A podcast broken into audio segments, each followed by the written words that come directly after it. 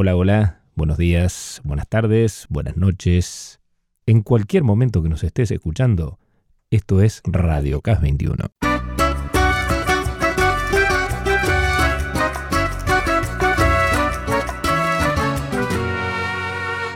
En el último programa dejé de lado dos temas que tienen que ver con la realidad que hoy vivimos.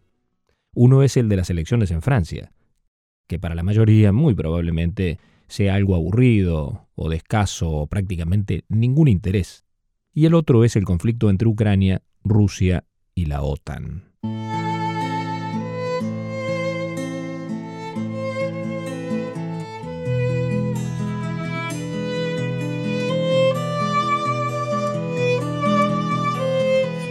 Este puede ser igual de aburrido que el otro pero que ya te tenga más alerta debido al riesgo que significa esta especie de recalentamiento de la Guerra Fría vivida hace varias décadas entre la ex Unión Soviética y Estados Unidos.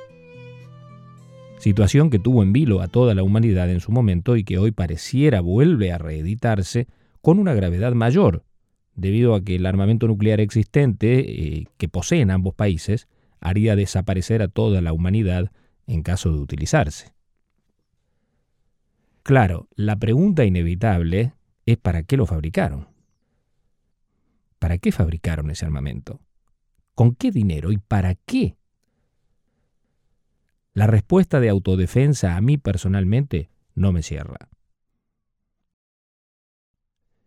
Después está el otro asunto, que es cómo cuernos las demás naciones del globo permiten su existencia o mejor dicho, de qué manera podrían oponerse con éxito a su fabricación y posesión.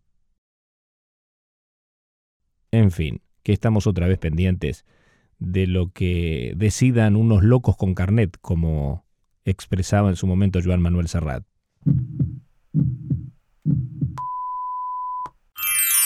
Estás en Radio CAS 21. A propósito de este conflicto, ahora quiero reproducir unos audios que en la producción estuvimos analizando. Vas a escuchar a Putin, el presidente de Rusia, doblado al castellano naturalmente, hablando de la OTAN y de las armas que Rusia hoy tiene. Ojo, esto lo dijo hace unos dos años más o menos, pero pocos lo tienen en cuenta en estos días. Por supuesto, existe esa sensación. Siempre hemos sentido esa amenaza y expresado nuestra preocupación al respecto. Pero siempre nos responden, no se preocupen, no estamos en contra de ustedes, no hay motivo para preocuparse, porque la OTAN se está transformando, ya no es una organización militar de carácter agresivo, etc. Sin embargo, nunca se ha modificado el Tratado del Atlántico Norte. Hay un artículo, no recuerdo si es el quinto, puede que me equivoque, sobre el apoyo militar a los miembros de la organización. Es un bloque militar. Y por supuesto, no nos hace ninguna gracia que las instalaciones de un bloque militar se acerquen a nuestras fronteras.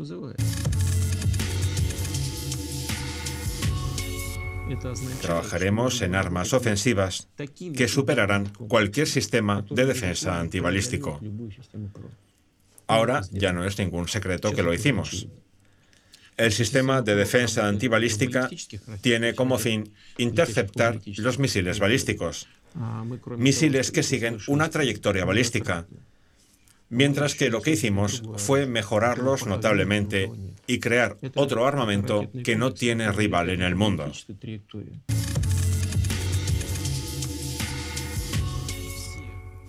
Otro de los audios es el del actual ministro de Relaciones Exteriores ruso, Sergei Lavrov, un hombre inteligente, sereno, con mucha experiencia.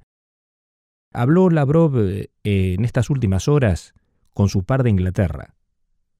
Aclaro que Inglaterra hoy es el país que más control e intereses en común tiene con la élite de Kiev, de Ucrania. A decir verdad, estoy un poco decepcionado por el hecho de que resulta ser una conversación de un mudo con un sordo. Estamos escuchando uno al otro, pero no nos oímos. Por lo menos nuestras explicaciones detalladísimas han aterrizado sobre un terreno no preparado. Numerosos datos reales rebotaban en este terreno.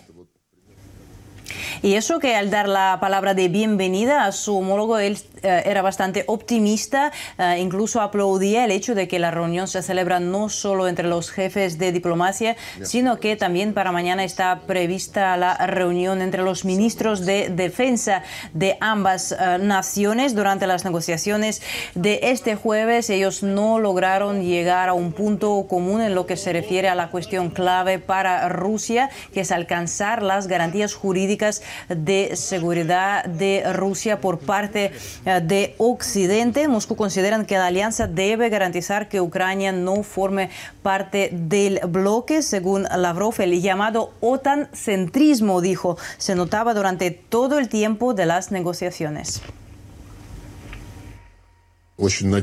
Realmente espero que en temas serios relacionados con la seguridad europea de todos los países sin excepción, los miembros de la OTAN, Ucrania y Rusia, todas las partes, se comporten un poco más como adultos y no se involucren en propaganda abierta con miras a otra aventura electoral. Y por último, te propongo escuchar un diálogo muy breve entre el periodista español Julián Macías e Ina Afinogénova. ¿Quién es Ina Afinogénova? Ya te está sonando a ruso o ucraniano, o países similares, como dice un amigo. Bueno, lo dice en referencia a los países asiáticos. Ina Afinogénova es una periodista rusa que domina muy bien el español. Nació en Dagestán, en la ex Unión Soviética, en 1989. Es la actual subdirectora del sitio web de RT en español, que emite desde Moscú, en varios idiomas. Ella se ocupa de la parte en, español. Estás en Radio Gas 21. Además de conocer muy bien la realidad de Rusia y Ucrania y de dar sus opiniones sobre distintos temas que hacen en la geopolítica actual, Ina maneja muy buena información, yo diría mucha información de la realidad de Latinoamérica, aportando otra visión a la de los medios hegemónicos.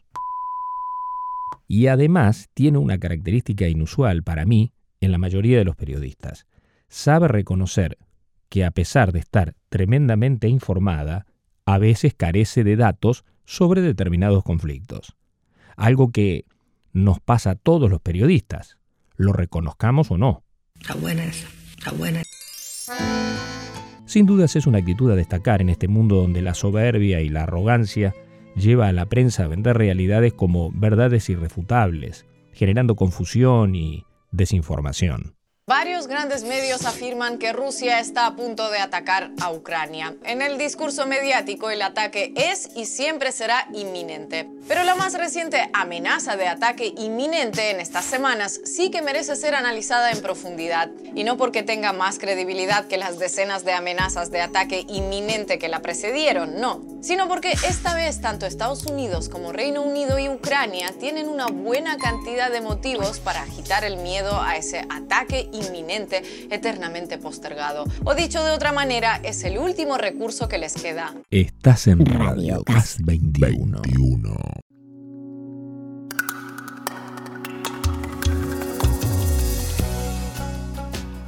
Ucrania es el país que ha mm, firmado algo que se llama los acuerdos de Minsk con Rusia.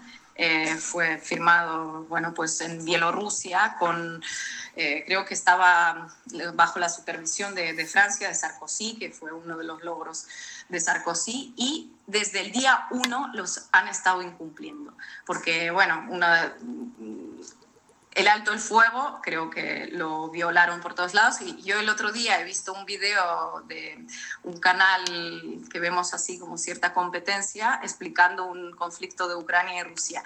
Y me pareció tan hábil porque hay tanta cantidad de omisiones, porque habla de la guerra de Donbass, habla de las víctimas, pero no habla de quiénes son esas víctimas, y habla del incumplimiento permanente de los acuerdos de Minsk, pero no, no dice quién los incumple quién incumple esos acuerdos de Minsk. Y ahí, claro, hay que tener en cuenta también todo esa, toda esa riña interna entre políticos ucranianos, los oligarcas, porque el señor que está, el actor eh, al que eligieron, finalmente, bueno, no ha podido hacer nada de lo que ha prometido, ha ganado con 70% frente a Poroshenko y ahora Poroshenko, creo que según algunas encuestas, creo que tiene más intención de voto. O sea, imagínate cómo tenías que perderlo todo en tan pocos años para que la gente diga, no, mejor que vuelva para Poroshenko, que eres el señor de la guerra, que, que, no tenía ni pretensiones de pararla, porque bueno, el complejo armamentístico y todo lo que se embolsan por esa guerra es importante. Eh, entonces es como, una, como un vaso eh, con, con arañas que se están peleando entre ellas y que viene muy bien un enemigo poderoso externo para explicar todo, todo lo que está pasando aquí porque no queda, no queda más remedio, básicamente. Eh, el tema de Ucrania es tan complejo que a mí me parece que es que hay que hacer si quiere, una como cosa cronológica. Y yo no sé, hay muchas cosas que me tengo que documentar yo también, porque en un momento dado dije yo este conflicto no lo quiero seguir más porque a mí me genera ansiedad.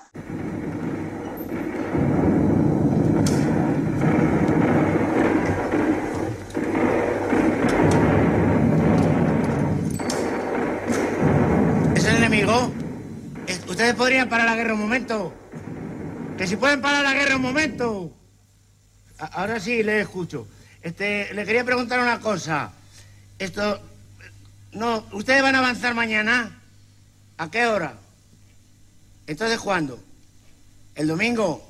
¿Pero a qué hora? a las siete estamos todos acostados. ¿Y no podrían avanzar por la tarde? Después del fútbol. Sí, van a venir muchos. ¡Hala, qué bestias! Yo no sé si habrá balas para tantos. Bueno, nosotros las disparamos y ustedes se las reparten. Ayer estuvo aquí el espía de ustedes, Agustín, uno bajito, vestido de lagarterana, que se llevó los mapas del polvorín, que los traiga, que solo tenemos esos. Bueno, pues que haga una fotocopia y nos los devuelva. Sí, porque ahora no encontramos el, polvorón, el polvorín. De acuerdo. Y podrían parar la guerra por lo menos una hora o así. Porque se nos ha trancado el cañón. El sargento que ha metido la cabeza dentro para pasar revista y no la puede sacar. Está vivo porque le oímos, dice, sacarme de aquí. muy fuerte. Es muy fuerte. Y hemos probado con jabón, pero se le pone el pelo rubio y no sale. Pues es verdad, a lo mejor disparando se desatranca. No se nos había ocurrido. Hombre. Bueno, entonces quedamos así. De acuerdo. Hasta el domingo. Que usted lo mate bien. Adiós. Que lo mate bien. Oh, me muero. En la fábrica de armas está el señor Emilio, el ingeniero. Que se ponga de parte del ejército. Señor Emilio, que le llamo para un asunto de reclamaciones que de los seis cañones que mandaron ayer vienen dos sin agujero. Pues estamos disparando con la bala por fuera. O sea, al mismo tiempo que uno aprieta el gatillo, otro corre con la bala. Sí, pero se cansa y la suelta. Pues no sabemos dónde, porque como no vuelven... ¿Y ustedes no venden los agujeros sueltos? Bueno, mándeme dos contra reembolso. Eso. O tres, por si se pierde uno. De acuerdo.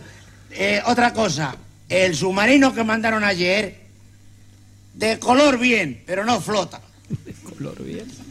Nada, lo echamos al fondo del mar después de comer y todavía no ha subido. O sea que era un barco. Joder, pues nos costó un trabajo hundirlo. Claro, pero con una cosa de ese precio se manda por lo menos un folleto. No mande otro que se estará todo mojado. Y le quería preguntar, ¿a cómo están las ametralladoras? ¿Y si compramos dos? No tenemos, estamos usando un fusil corriente y lo dispara un tartamudo. Claro, pero no es lo mismo, no mata igual. Y tampoco tenemos tanques, usamos un 600 con un enano. Y en lugar de disparar, insulta. Estás escuchando a Miguel Gila, el gran humorista español. Estás en Radio Gas 21. 21. Los que tienen algunos años más que yo seguramente lo recordarán muy bien. Los que tienen algunos menos por allí no lo conocen o lo habrán visto en YouTube en algunas grabaciones de algunos programas por allí que lo recuerdan al gran Miguel Gila. Lo trajimos aquí en Radio Cas 21, a propósito de esto de las guerras, ¿no? Para que le pongamos otra cara al conflicto. Radio Cas, Radio Cas 21, 21, donde a veces pasan cosas raras. Я грущу от разлук бесконечных. Вспоминаю домашний очаг, А разлука от раны сердечной Оторваться не может никак. Мы в разлуке от встречи до встречи Погрустим, отдыхая от дел. А при встрече с вопросами речи Как здоровье, дела, что успел А при встрече с вопросами rечи Как здоровье, дела, что успел Volviendo al tema de las armas, me puse a pensar sobre lo inútiles que han sido para frenar la creciente desigualdad que existe en el mundo. Es que no son creadas para eso, dirá alguien acertadamente. Sí, está claro. Es un hecho que para la defensa de los intereses de ciertos países, sobre todo potencias mundiales, quizás sirvan, aunque sería un tema discutible. Pero evidentemente que no aportan nada respecto a la igualdad. En todo caso, señalan e incrementan la desigualdad. Una desigualdad que hoy ya no se fundamenta en religión ni en raza, por más que así lo quieran hacer creer los candidatos de la ultraderecha en todo el mundo, y las mayorías compren el cuento, porque en realidad hoy a la burguesía y también a gran parte de la clase media del mundo occidental que sigue sus designios, poco les importa si el que está cerca es de piel blanca, negra, o si es europeo, asiático, latino o con rasgos mestizos. Lo prioritario es que tenga dinero, o cuanto menos que el diferente no signifique un riesgo de poner en juego su seguridad material y sus posesiones. Vamos, que no sea alguien capaz de afectar su situación ni modificar el statu quo. Que no me joda, ¿va? Sostener esto no es negar el rechazo que existe en toda Europa hacia los musulmanes o en Estados Unidos hacia los latinos o africanos. No, no, para nada. Simplemente que se establecen diferencias, incluso ante la aplicación de la ley por parte de algunos jueces, entre aquellos que tienen una situación económica que ofrece garantías de no ser un peligro social, entre comillas, quienes no representan un riesgo de generar perjuicios económicos, y quienes no alcancen esa situación. Es sutil, sí, tan sutil como evidente.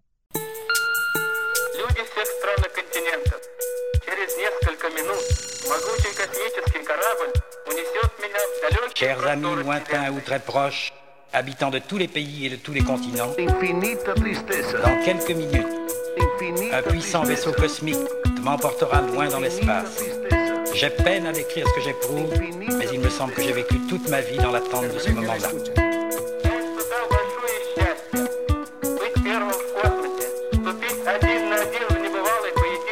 J'ai vraiment le sentiment d'engager un combat sans précédent avec la nature.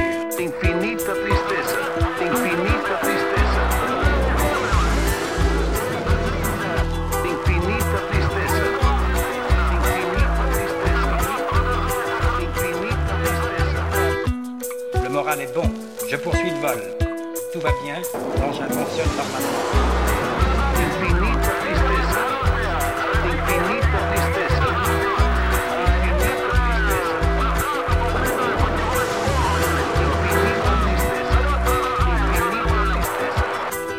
Говорит Моskva. Mamá. ¿Qué? Señor presidente. ¿Puedo tener hijos? Ahora no, porque tienes siete años. Pero los tendrás cuando seas mayor y te cases antes el niño, la madre o el padre? El padre pone la semilla, como te he dicho, y la madre pone la tierra en que esa semilla hará nacer la flor. ¿Y quién es la flor? Tú. ¿Por qué no crecen los niños dentro de los papás? Yo ya estoy deseando tener niños. ¿Y tú, Quique? Ah, yo no. ¿Y tú, Quique? ¿Y tú, Quique? El médico del pueblo. Yo siempre estaré a tu lado. Yo siempre estaré a tu lado. ¿Y tú, Quique? Solo queremos. ¿Y tú, Quique? ¿Y tú, Quique? Solo queremos. ¿Y tú, Quique? Yo siempre estaré a tu lado. Oye, mamá, ¿puedo tener niños ya? Séptima 757. El médico del pueblo. El médico del pueblo. Artritis, asma,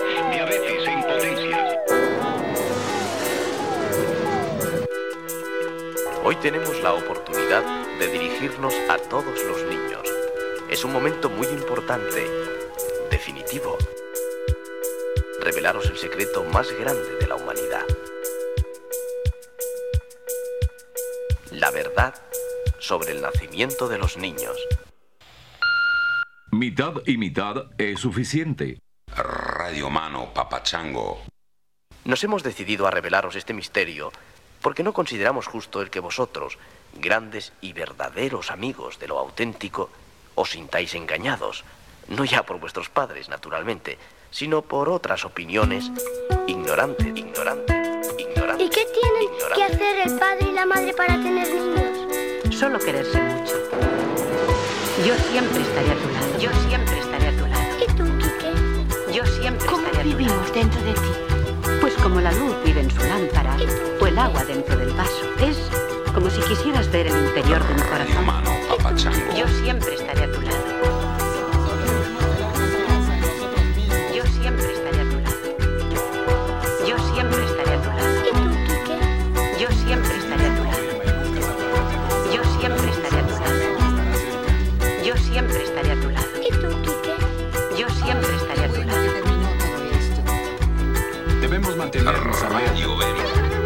Es la señal. Los tiranos vienen hacia acá. Y estamos listos para ellos. Tendremos que hacer algo. Próxima estación. Esperanza, Avenida de la Paz. Pero volviendo a la desigualdad. El filósofo y escritor Jean-Jacques Rousseau, que vivió allá por el 1700, nos habló de la existencia de dos tipos de desigualdad, una natural o física y otra ética política.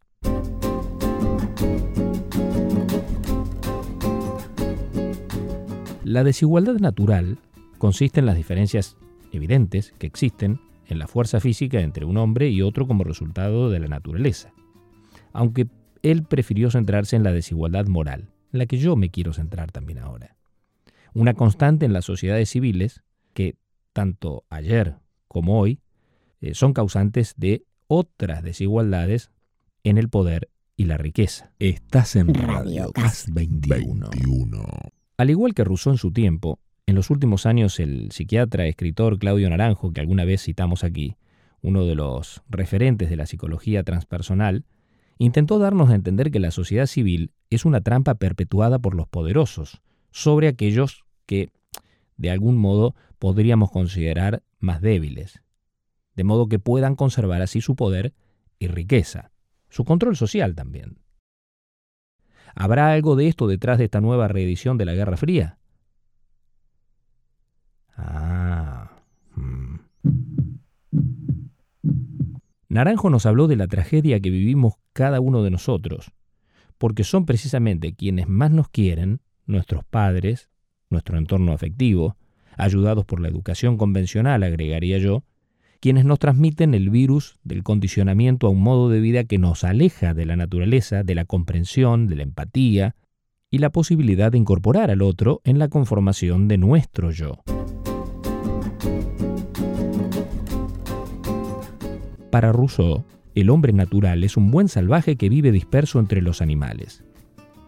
Él pensaba que el hombre natural está motivado por el miedo a la muerte, porque no puede concebir ese final sin desesperación. Para Rousseau el hombre natural es más o menos como cualquier otro animal, donde la autoconservación es fundamental y casi la única preocupación. Y los únicos bienes que reconoce en el universo son la comida, el emparejamiento y el dormir.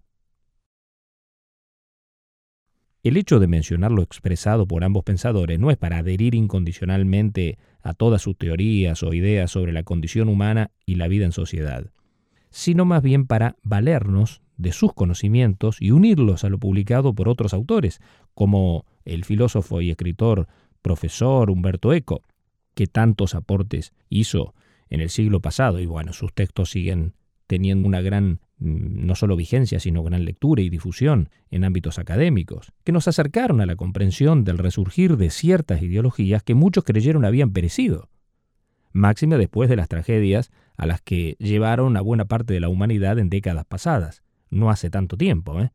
ideologías que siempre tuvieron al miedo como motor.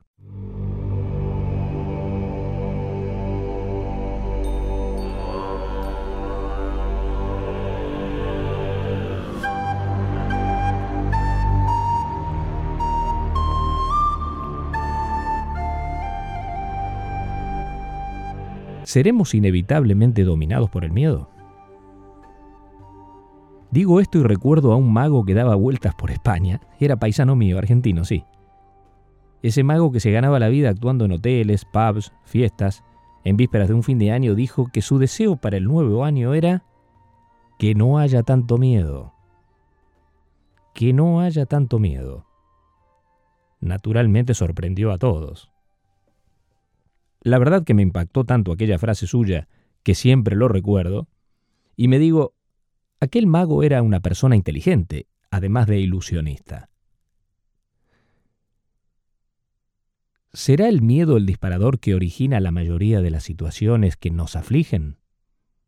Quizá no sea el único, pero ¿acaso no es el miedo que nos empuja al condicionamiento y nos hace manipulables creyéndonos ser dueños de una libertad orientada a la elección de lo que nos dejan escoger los poderes fácticos, de lo que nos ofrecen en el mercado? Una libertad básicamente orientada al consumo.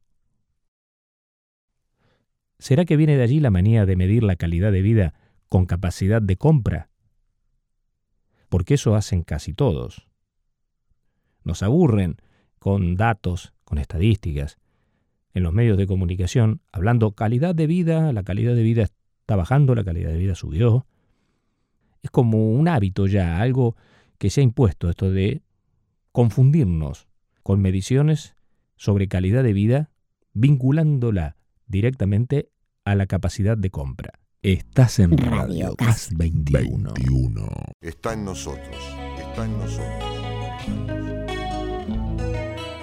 Sin entrar en detalles, creo que el coronavirus y la pandemia vino a enseñarnos algo al respecto. Está en cada uno la posibilidad de aprender o no. Yo no creo que la mayoría aprenda nada más, más bien creo que ni bien pase la pandemia, cada uno volverá a meterse en su tubo personal y chau. Así somos, inevitablemente. Bueno, algo así me dijo una vieja amiga. Psicóloga, por cierto.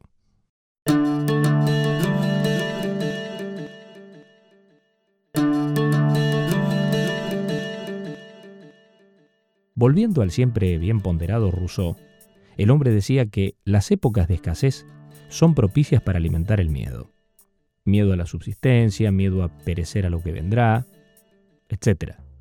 Hasta aquí hay un punto de naturalidad en el asunto, ¿no? Si nos ponemos a mirar cómo está el mundo, en lo que muchos ya señalan como el principio del final de la pandemia, digamos es comprensible, ¿no? Tan comprensible como que hoy ese miedo sea alentado de manera perversa por mentes incapaces de reconocer al otro como individuo con derechos y libertades.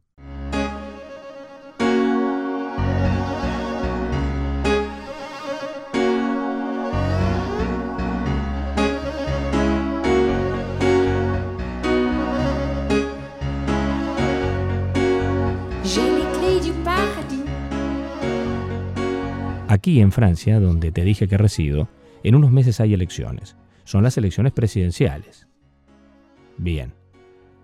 Hoy, la campaña está planteada como una guerra de civilización. Para las mayorías de derecha y ultraderecha, y también para muchos que se ubican en el centro, de la izquierda no hablo porque no suma ni tiene alternativas que encajen para la mayoría. Hoy la cosa pasa por defender a ultranza los valores identitarios franceses. Dicho en buen criollo, hay que rajar a los musulmanes. Rajar a los musulmanes.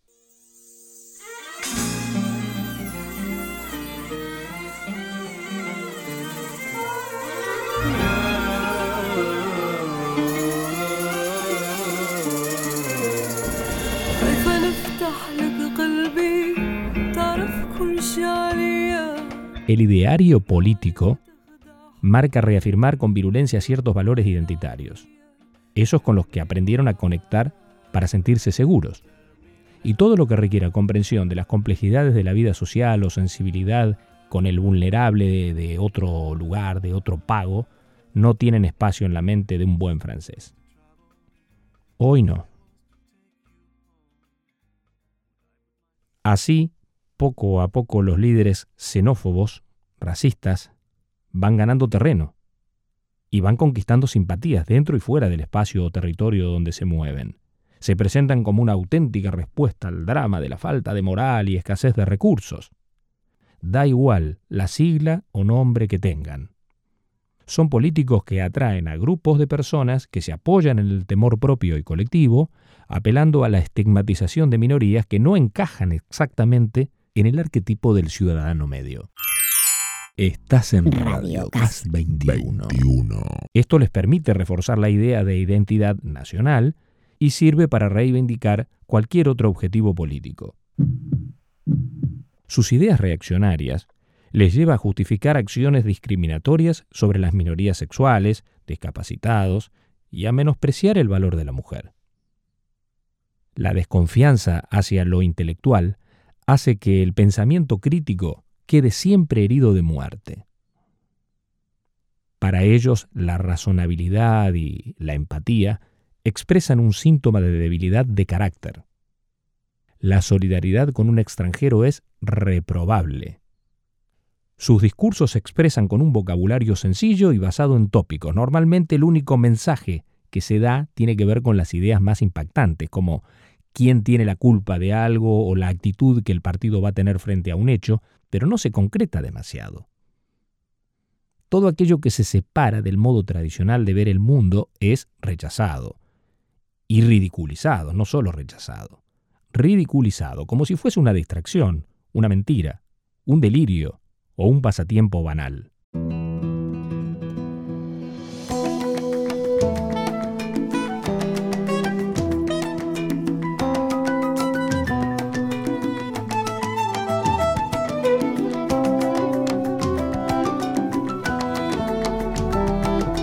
Escoge a su familia o a su raza cuando nace, ni al ser rico, pobre, bueno, malo, valiente o cobarde. Nacemos de una decisión donde no fuimos consultados y nadie puede prometernos resultados.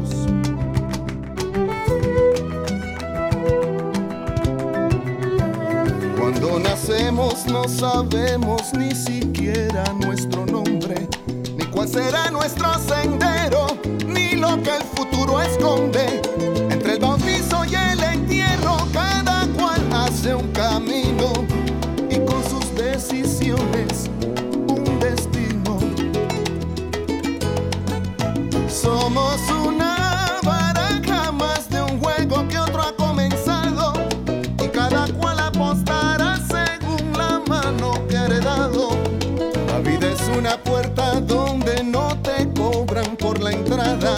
Y el alma es el tiquete que al vivir te rasgan cuando pagas. Y cada paso crea una huella y cada huella es una historia y cada ayer es una estrella en el cielo de la memoria. La marea del tiempo lleva y trae nuestras contradicciones y entre regreso y despedida cicatrizan los errores.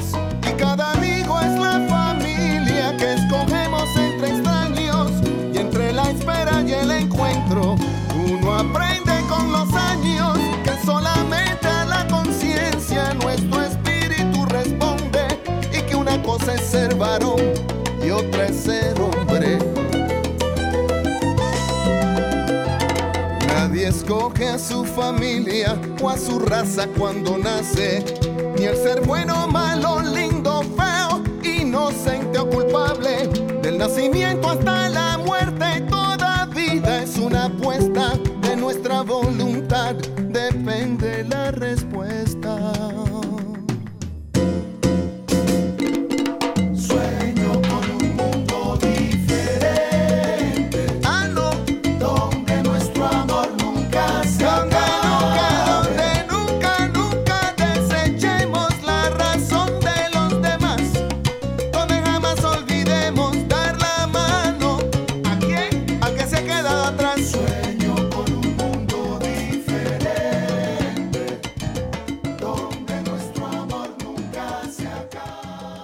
Apelar constantemente a la identidad de un pueblo y a la tradición es una manera fácil de reivindicarse como el espejo natural de la voz de ese colectivo. No hace falta proponer políticas novedosas, simplemente alcanza con referirse a los símbolos, rescatar antiguos íconos de la política nacional. Aquí hoy en Francia todos son golistas, porque el general Charles de Gaulle representa al estadista francés modelo, y todos quieren emparentarse naturalmente con esa figura.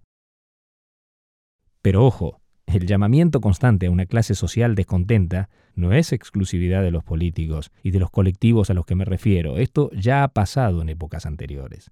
Pero pareciera que las mayorías no aprenden. Y los xenófobos vuelven con los mismos discursos cargados de odio. ¡Atento! Por eso siempre digo que hay que dejar de echarle la culpa de todo lo malo que tenemos a los políticos.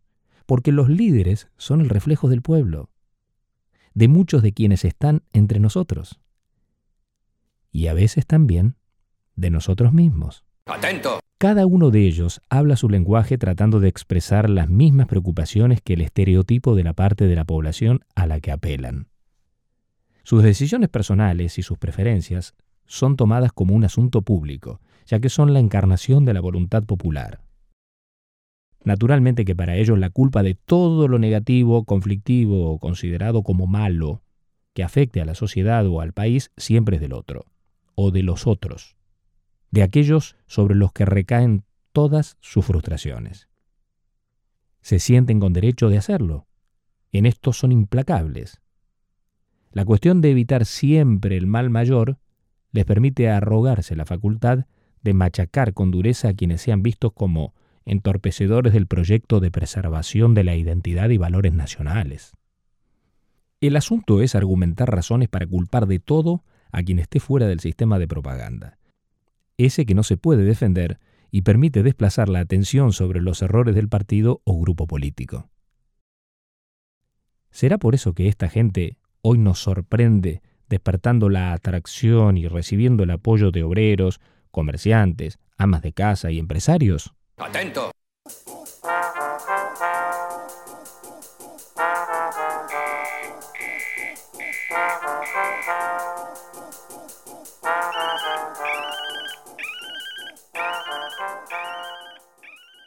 Todos aprendimos a valorar la democracia, es cierto. Y eso está bien. Pero hoy hay que plantearse de qué democracia hablamos porque el llamado juego democrático tan ponderado encierra una trampa. Una trampa y a la vez un peligro. ¿Cómo? A ver, el peligro no es que existan como colectivo y que participen en el juego democrático. El peligro está en su unión con los sectores más conservadores y reaccionarios de la burguesía, que en su afán de perpetuidad y anhelos de control de la economía muchas veces se olvidan de lo que nos ha enseñado la historia cada vez que los dogmatismos sustentaron a partidos que llegaron al poder. La facilidad para que esto ocurra actualmente viene dada por la crisis del sistema y por la enorme confusión también que tiene el electorado de izquierda, donde sus votantes siguen navegando en un mar de confusiones y contradicciones. No terminan nunca de ser una alternativa viable para las mayorías.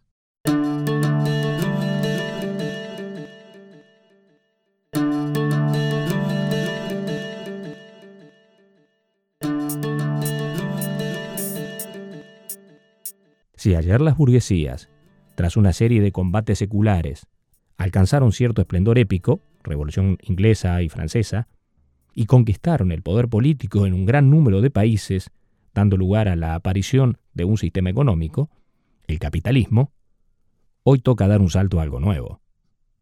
El ejemplo del comunismo soviético no le vale a la mayoría de la humanidad. Mucho menos a los más jóvenes, acostumbrados a una libertad que mal o bien entendida, les aleja de toda idea que limite su búsqueda, su afán de progreso y deseos de consumo. Civilization and evolution can only take us so far. It's up to the individual to unstupefy himself. Evidentemente que el camino de la revolución proletaria no encaja en la era de la globalización y una revolución tecnológica informática cuyo fin nadie vislumbra con certitud. Por más vueltas que se le busque y teoricemos sobre las alternativas, hoy resulta una entelequia alentar el sueño de revivir la misión histórica de un proletariado capaz de derrotar a la burguesía.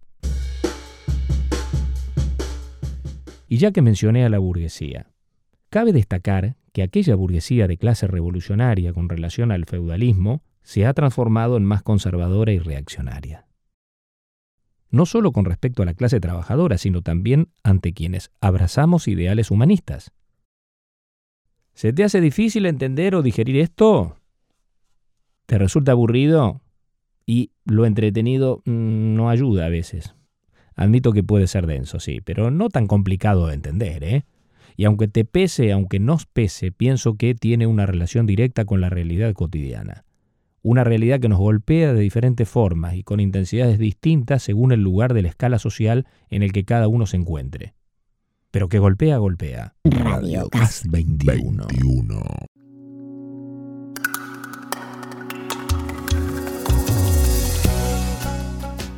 Si recordamos los números ofrecidos en su libro por el economista francés Thomas Piketty, El capital en el siglo XXI, donde explica claramente cómo el capital patrimonial, el capital heredado, junto al financiero han ido ganando espacios al capital productivo, deberíamos percatarnos y advertirnos sobre la invulnerabilidad de las nuevas burguesías, de los que cortan el bacalao, como dice un amigo. Burguesías que además están interconectadas, controlan la producción, las exportaciones, manipulan a los gobiernos y hasta influyen en las decisiones más trascendentes de organizaciones no gubernamentales como pueden ser la ONU, la Organización Internacional del Comercio o la Organización Mundial de la Salud. ¿Ejemplos? Basta ver cómo se manejan hoy en un tema de vida o muerte como es el de la producción, distribución y autorización para su aplicación y las patentes de las vacunas del coronavirus es que hablamos de sectores muy poderosos, grupos multinacionales que hoy gozan de un poder, de una invulnerabilidad, como en épocas de esplendor del Imperio Romano, y no creo estar exagerando.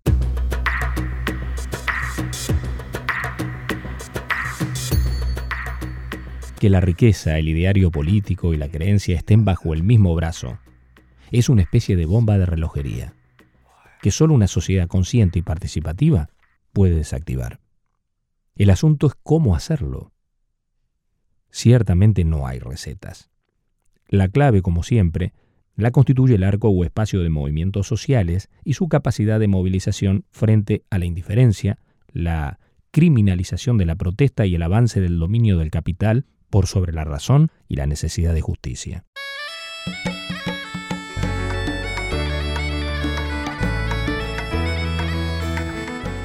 A pesar de la incertidumbre que nos genera la incapacidad actual de los cuadros políticos progresistas y las escasas apariciones de intelectuales lúcidos para enfrentar las nuevas formas de fascismo y desigualdad, no debemos perder la esperanza ni capacidad de resistencia. Por nosotros, por nuestros hijos, y quizá también por ellos mismos, para que la dificultad del trabajo les agote a tal punto que los aparte del camino nefasto en el que se han metido y a donde nos quieren llevar. La amistad es una semilla que brota en cualquier lugar. Y cuando sientas frío, cúbrete con las ramas de mi destino. Donde te lleven los pasos, te encontrará mi te quiero y mi abrazo. Hay amor en todas partes y en cada rincón del mundo.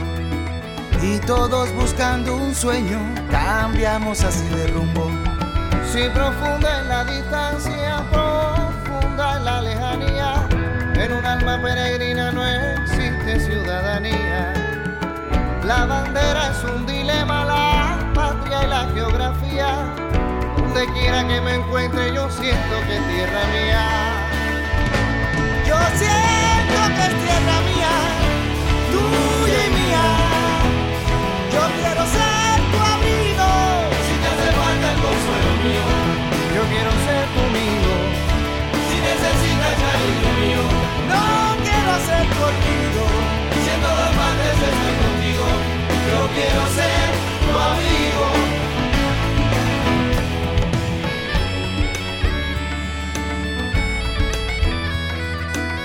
En Madrid o en Nueva York, La Habana está en todas partes porque la llevas contigo sin miedo a desarrollarte.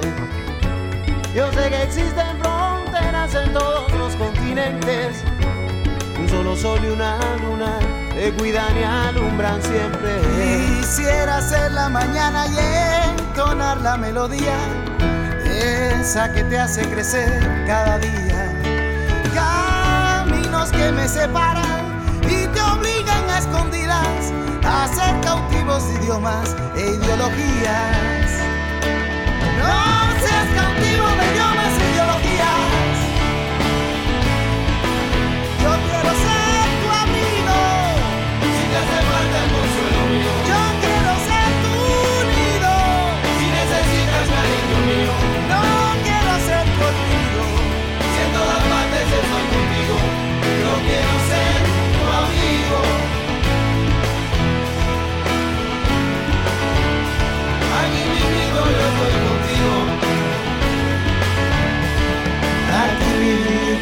Aquí mismo yo estoy contigo.